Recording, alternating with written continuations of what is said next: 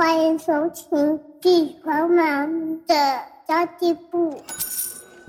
即便是忙碌的职业妈咪，一样能够打造出幸福的家。从育儿、财务知识到自我成长，我们都要样样精通。我是精算妈咪 Sandy Two。我会在这里透过自己自身经验的分享，以及访谈各个领域的专家达人，让你跟我一起打造属于我们自己的理想生活。本集节目由统一证券赞助播出。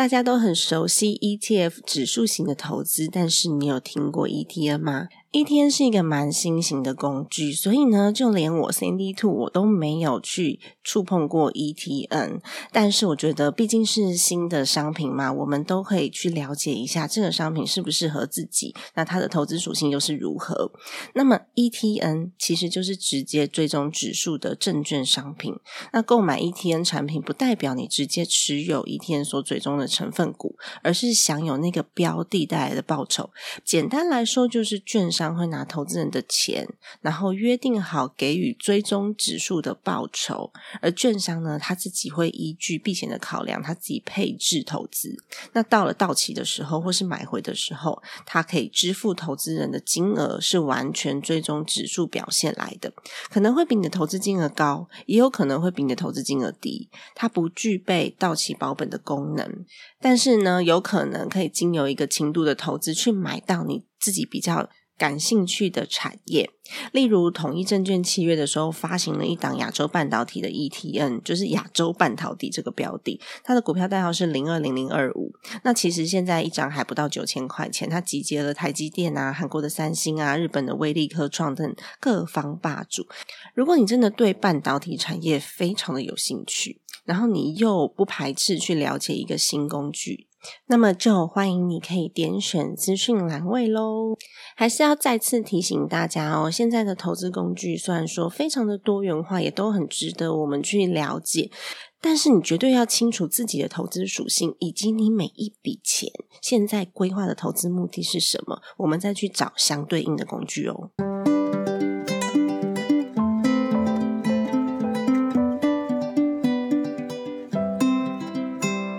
Hello，大家好，我是陪你精算生活、创造理想人生的 Cindy Two。今天要来跟大家聊聊的议题是跟投资有相关的。哦那我想要聊聊的是我的投资决策以及资产配置到底是如何做出来的。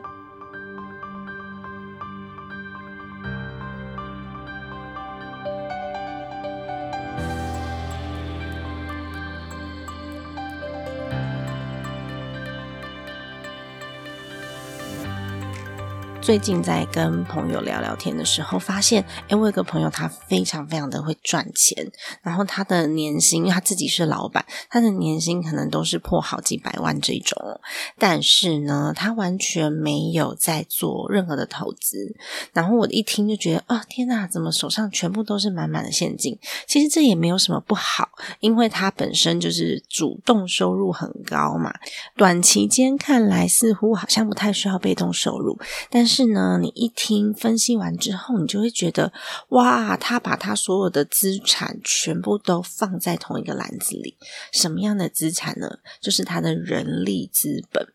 其实人力资本啊，在企业里面代表的意思就是呢，我每一块的薪资所创造出来的收入到底有多少，我就可以算出来我的员工对于我的公司是否有贡献，他是不是可以把他的薪资赚回来之外呢，还帮公司创造额外的收入，它都是有评核标准的，每一个部门都有哦。因为其实员工对于公司来说就是一种投资，他投资了这些员工，然后希望这些员工可以帮忙创造出更高的收益。也许你会说，那我是老板呐，我是老板的话，我可能就没有要请员工，我就不会有这些人力的开支吗？诶，其实不是诶，因为你的时间就是你的资本，所以你也是公司的人力之一。那老板可能创造的收入更高，若是一人公司的话，所有的收入都是老板所创造出来的，所以你把你自己的风险全部压进了单一产业。所谓单一产业是，如果你创造的公司是科技业，你就把你所有的资本。跟时间都压进了科技业。如果你所在的行业可能是餐饮业，你就把你所有的资本，然后所有的人力、时间，全部都压进了餐饮业。所以它其实也是风险之一哦。我们把所有的投资现金流全部都丢进了同一个篮子里面了。那这样子的投资方法其实是非常没有分散风险的概念的，它并不多样化，而且它的成本也不低，因为它的成本就是你所有的时间，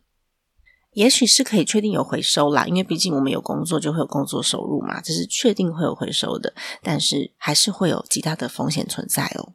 我不知道你有没有这样看待过你自己的薪资，但是如果你的薪资是可以跟上通货膨胀的，每年都在涨薪水，而且每年都比通膨涨的还要多，那你今年赚的钱比明年还要多，明年又比后年还要多，就稳定的在成长的话，其实呢，就算你没有储蓄，也可以应付退休所需。但是其实大部分的我们到一段时间之后就会累了。我们不可能一辈子工作啊，尤其是女生生了小孩以后，我们其实大部分的时间还是会把注意力放在孩子的身上，这就是我们的天性嘛。所以，当你发现呐，诶，我的投资过于集中在我自己身上了，我好像只投资我自己的时间，那这时候呢，我们就应该要来分散一点风险喽。那再来呢，我就要聊聊投资分配了，因为投资分配其实跟流动性有相当大的关系。我知道有很多朋友是非常喜欢买房子的，但是呢，其实如果你只是买房子的时候，诶，它的资金并不具有流动性。嗯，这不是一种错误啦，它有可能是在你的策略之一，但是这种资产。虽然说房地产长期下来都会比较高，甚至都翻好几倍，但是你一定要在你的投资组合里面放一些具有流动性的资产，就是至少我在必须立刻把资产变成现金的时候，我有办法达成，我有办法去使用到它。就算你拥有非常高的，嗯，可能是土地资产或是房地产的资产，好了，在面临危机的时候，如果你的这一笔投资，很有价值，但是在你想要把它变现的时候，没有人要买，或是它不具有流动性，这笔投资就一点意义都没有了。例如艺术品就是这样子的东西哦，我们可能买的时候它非常的有价值，但是当我要转手卖出去的时候，我必须找到欣赏它的人，我才卖得出去，它才会具有变现性。这种就是流动性很差的资产。所以说啊，如果没有买主的话，而且没有够多的买主，它就不会有流动性。所以，如果你现在现金资产是很高的话，其实我鼓励大家，你必须要放一些具有流动性的现金流来建立未来你要花用的这些现金资产哦。所以，当我们在检视自己的投资的时候，你可以把它比例整个列出来，然后呢，你就可以知道说我具有流动性的资产有多少。例如说，车子啊、房子啊，或是自己私人公司自己的股票。就是那种没有上市的，我跟朋友合股的这一种股票，它可能就比较缺乏流动性。那这时候呢，我们就必须要把一些比例分配在让自己持有其他有流动性的商品，然后可以产生现金的投资工具。那如果你突然间发现，哎，我的投资工具好像都是那种稳健型的，所以我的资产成长幅度不够，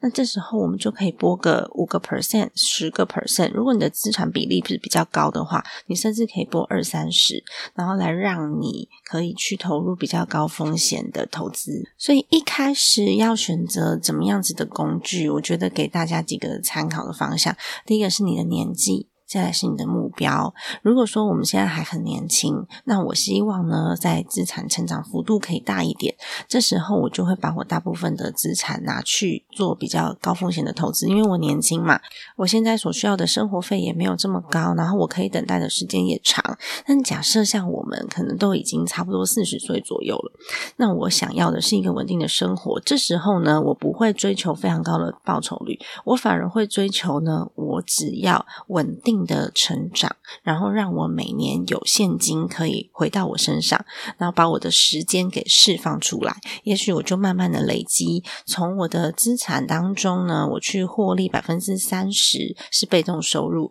以这个为目标开始。也就是说，假设我现在每个月需要六万块钱的现金开销来做的生活费，那百分之三十是多少？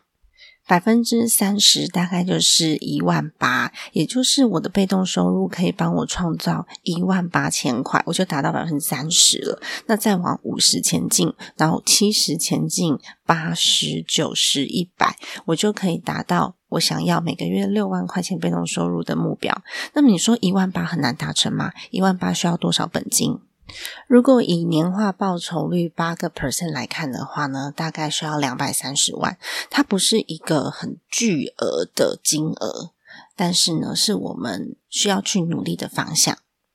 所以我就会知道说，哎，我要去投资一个工具，大约是八个 percent，而且它是具有现金流的。例如说，我随便举例哦，例如说，哦，啊，债券好了啦，比较轻度一点，它是可以给我一个月一万八千块的，不管它是每一季支付还是每一年支付，但平均下来一个月会有一万八千块。就达到了我自己每个月的开销百分之三十是来自被动收入的这个目标了。那其实我刚刚举例是债券啦，那蛮多人是放在房地产里面的，但房地产就要去评估那个地域性啊、保值性啊，能不能够出租啊。我其实很多朋友是做二房东或者是做其他的房地产投资，那他们放进去的金额可能就不止两百三十万，因为他可能还需要装潢嘛，然后呃还需要。付银行这个房子贷款的这个利息，但是它好处是什么？它好处是，如果它的这个区域性的房地产是会涨的话呢，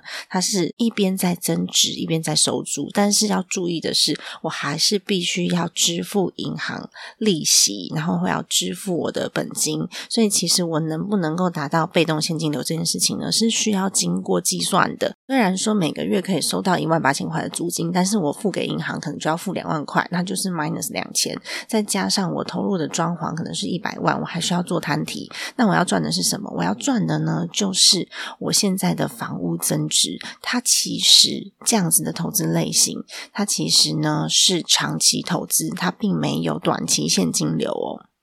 因为它短期其实是没有办法去 cover 我的生活开销的。那再来被讨论最多的，其实就是股票 ETF 或者是美股、台股这些，其实也都是资产类型当中大家比较常运用的。但我自己虽然我也有这样子的配置，但是我不会对股票的把握度这么高，因为它其实是跟全球经济的脉动是有非常大的关系的。那么因为现在。政治的关系，所以它有可能的不预期风险，也许会比我们想象的还要高。所以，其实最近在股票上面、ETF 上面呢，我自己是比较有所保留的。当然，我还是有配置在里面，但是呢，我不会把我所有的呃资产全部都配置在股市。ETF 也一样哦。如果有一个政治风险发生，是全球性的，这时候 ETF 一样。所以股票呢，如果说你要放，当然是可以，因为长期的趋势，我不相信全球会从此衰退，但是它不会是一个短期配置的 good idea。我至少我觉得，就是这几年的呃政治经济局势不稳定性蛮高的。虽然说我自己的美股资产是比较多的，但是其实我不是所有资产都在里面，只是刚好它的比例稍微比较高一点点。那我就会配置一些呃其他的产品，是嗯，安全性稍微高一点，但是报酬获利没有像股市这么样子的呼云霄飞车。所以，当我每一次啊，我在检视自己的投资分配比例的时候，我都会重新再看过一次我每个部位的资产。然后，嗯，还是要提醒大家，你做这一笔投资是要做什么用的，很重要哦。你不要投进去之后，你不知道这个投资工具的类型。它的特性是什么？然后你也不知道说，哎，你投了这笔钱是要做什么用的？你就觉得啊，人家说好我就投了，那这样你投资是非常盲目、没有目的的，而且你根本就不知道你在某一样工具里面需要放多少金额才足够。就像我刚刚讲的嘛，如果你一个月只要多一万八。两百三十万的金额丢进一个大概八 percent 的稳定型的债券，好了，全球债券我不知道，因为我们要去挑选工具嘛。那有可能我就已经达到这个目标了，然后这笔钱就会是我想要松一口气，或是我要加薪所用的。所以呢，这一笔的投资收益是可以被花用的，它不是拿去做复利滚存的。所以我就很清楚哦，这笔可以用哦。而不能用的是哪几笔？有可能退休金是我在退休之前不能拿出来用嘛？否则利息发下来，我就很开心，说啊有利息的拿拿去花掉。它其实没有复利的威力，所以就算呢你每个月的存款金额都有按时存进这个账户里面，它还是没有复利的效果。所以我们还是要知道说，诶，我这个投资组合，比如说我的 A、B、C 加起来，它的综合投资绩效是我要用来做退休使用的。我每个月去监测一下它的投资绩效是不是仍然在我的掌握当中，其实就可以了。我不知道你有没有观察到，就是呃，有蛮多的报道显示，女生比男生更适合投资。尤其是女生的长期投资绩效是比男生高的，那男生的短期投资绩效是比女生高的。它是有一些专栏已经有报道的，然后也有也有一些 research，我觉得很有趣啦。反而是。女生的长期投资绩效比较好哦，因为女生可能不像男生，就有的时候自信爆棚，觉得自己可以冲一波，然后他就会过度的去影响他的决策。然后女生也比较胆小一点，所以我们很注重安全性，就会更倾向使用避险工具。那男生有的时候真的是自信爆棚的时候很可怕，他自信爆棚的时候呢，就有可能大赚或是大赔，他就觉得说，哎。不要把资金放在这些不赚钱的地方，我要拿去放在这些投资工具里面。我觉得我可我一定可以抓住趋势，嗯，我一定可以监控它。所以这是男生的特性。如果你夫妻两个人的特性是完全不同的话，这时候我们就可以把自己的资金分配在两个人身上，然后做出两套不同的策略。因为其实太稳健就是赚得慢嘛。那如果说，诶另外一半是很有信心的，我就拿部分的资金让他去，很有信心的把钱赚回来之后，我再把它存起来。但记得哦，一定要获利了结哦。在这个短期投资的工具里面，如果没有获利了结的话，你越放越多，越放越多，那会非常的危险。所以，就是男人出去赚钱，赚回来之后呢，钱记得要给我们，把它好好的存起来。而且，因为女生普遍来说，在整个全球的文化驱使下，不见得是亚洲，连呃美洲、欧洲也都一样，他们的薪资所得是比较低的。那长期下来，其实地位是比较低的。当然，现在呢，男女稍微平等了，但是你要知道，全球都还是会有这样子的状况。例如说，我我们常常讲的生孩子嘛，所以其实女生的平均薪资还是比。男生低，然后我们有更大的照顾孩子的责任，这个在全球都是呃通用的一个通则，所以其实女生会更。重视风险，然后再对自己的每一笔投资都会收集好资讯，去询问专家的意见，或者是我们也会去做好所有的学习准备，我才会把这个资金真正的放进市场里面。这跟男孩子是有一点点。就本质性的差异的，其实就是我们比较胆小啦，所以担心这个担心那个会害怕啦。那我刚刚说的那个朋友啊，他其实也有跟我说，因为银行的。这些理专们或是投资经理们，他们会看到你银行里面的余额，他就觉得说，哦，你非常的有能力投资，就会推荐你非常非常多的投资商品。那这些投资商品呢，不是不好，而是我们要去判断我刚刚讲的这些重点，我做这笔投资是要做什么？我不是盲目的把钱放进去而已。那它到底是投资了哪一些市场？它可以带来给我什么样的收益？这些银行的理专呢，他们是。以销售产品为导向的，所以它不会。去清楚你所有的财务结构，更不会带着你一步一步的做财务的盘点，然后呢，告诉你你现在适合什么样子的工具。所以他们就只是单纯的在贩售工具。这时候呢，要去盘点的那个人就是你呀，就是你自己啊。你要知道这个工具到底适不适合你，而不是说我有钱就乱买。因为到最后你会发现，你买了很多东西，但是你不知道哪一些是带现金流的啦，那哪一些的成长效益比较好啦。那你到底投资了什么样子的市场？有的时候有些工具它是综合型的，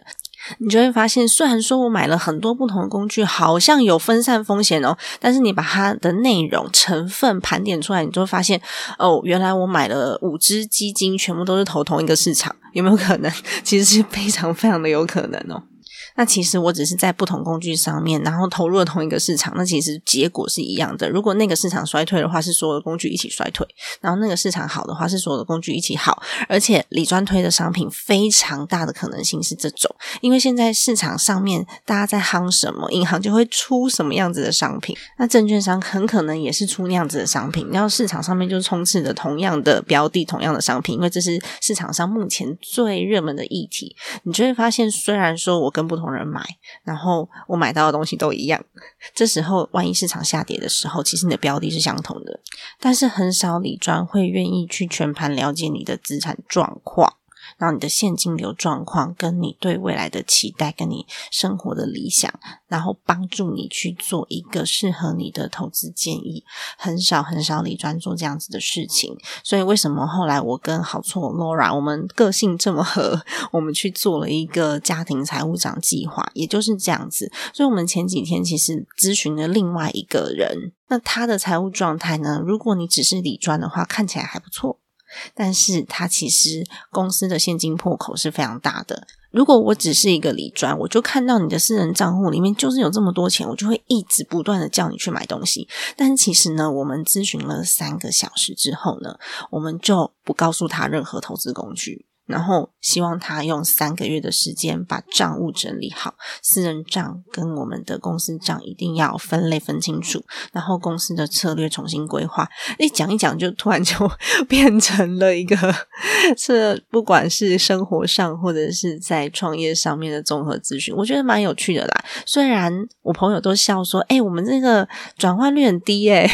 换成广告语言，就是我们 CPA 的转换成本非常的高，因为我们两个人三个小时，然后我们跟他讲说，嗯，你现在只需要好好的整理财务，然后你现在只需要好好的记账，把你真实的收支给揪出来，因为当你自己的现金流进流出是不清楚的时候呢，我们给的建议都不会对你有帮助，所以这个伙伴，我们是跟他说。嗯，你不要做任何的投资，现在所有动作都停下来，先去好好的做一次资产盘点，因为这样我们做出来的未来的计划才会真实有效。这就反馈到我前几天在我的信箱里面收到了一个听众的来信，那他是告诉我说，因为他内心很没有安全感，所以他其实他的紧急预备金高达十八个月，然后他自己呢，因为现在呃暂时没有正职的收入，但是有一些兼职的收入，所以他又另外存了十二个月的生活费，也就是说他偷偷里存了三十个月的钱。那就我来讲，我第一直觉我是会觉得说，哦，他好。好像闲置资金比较多一点，它有部分可以拿去做有现金流的投资工具，然后帮助他自己现在的资产活化起来。这三十个月的现金就不再只是一滩死水而已。但是其实我并不了解他那三十个月到底是多少钱，以及他们家里边的需求到底是什么，以及他现在找寻工作的状态是什么？他要转职吗？他要创业吗？还是他会有其他的资产投入？有没有其？他亲戚对他们有更高的期待需求。其实它就是一个综合型的讨论，所以我觉得每一个人的财务状况都是特别的，我们没有办法单就你的存款余额来帮你做出最适合你的投资的决策跟答案，所以。这个听众朋友虽然说他高达了三十个月的闲置资金，但是我还是不会。就贸然的去鼓励他做任何不适合他的投资，除非我已经知道了他自己的资产目标、他的现况，然后他的现金使用的状态，以及他想要达到什么样子的生活，以及呢他自己本身的工作能力、工作技能有哪些，他希望可以找到什么样子的工作，其实他的综合评估都是很重要的。其实我还是非常非常推荐我跟 Laura 合作的好错的这个家庭财务长的课程，因为在这个课程当中，我们就会告诉你你要如何去整体检视你自己的现金的需求，然后如何去配置你的资产。让你的财务是健康稳定的，朝你的目标前进，不是越多越好，而是要朝你的目标前进。因为他很会赚钱，他现金很多，但是他对他自己的心理状态是完全没有安全感的，因为他全家人都靠他赚钱生活，所以他会觉得我怎么赚都不够。这时候呢，你只要把你自己足够的资金跟每一个目标都算出来，你发现你够了，我可能心里面就会稍微比较安定一点了。所以你有没有安全感？能不能够享受生活？能不能够让自己就是全然的放松？这件事情呢，跟金钱跟存款的金额是没有等号的关系，不是直接连接的。所以有时候我觉得，我每次在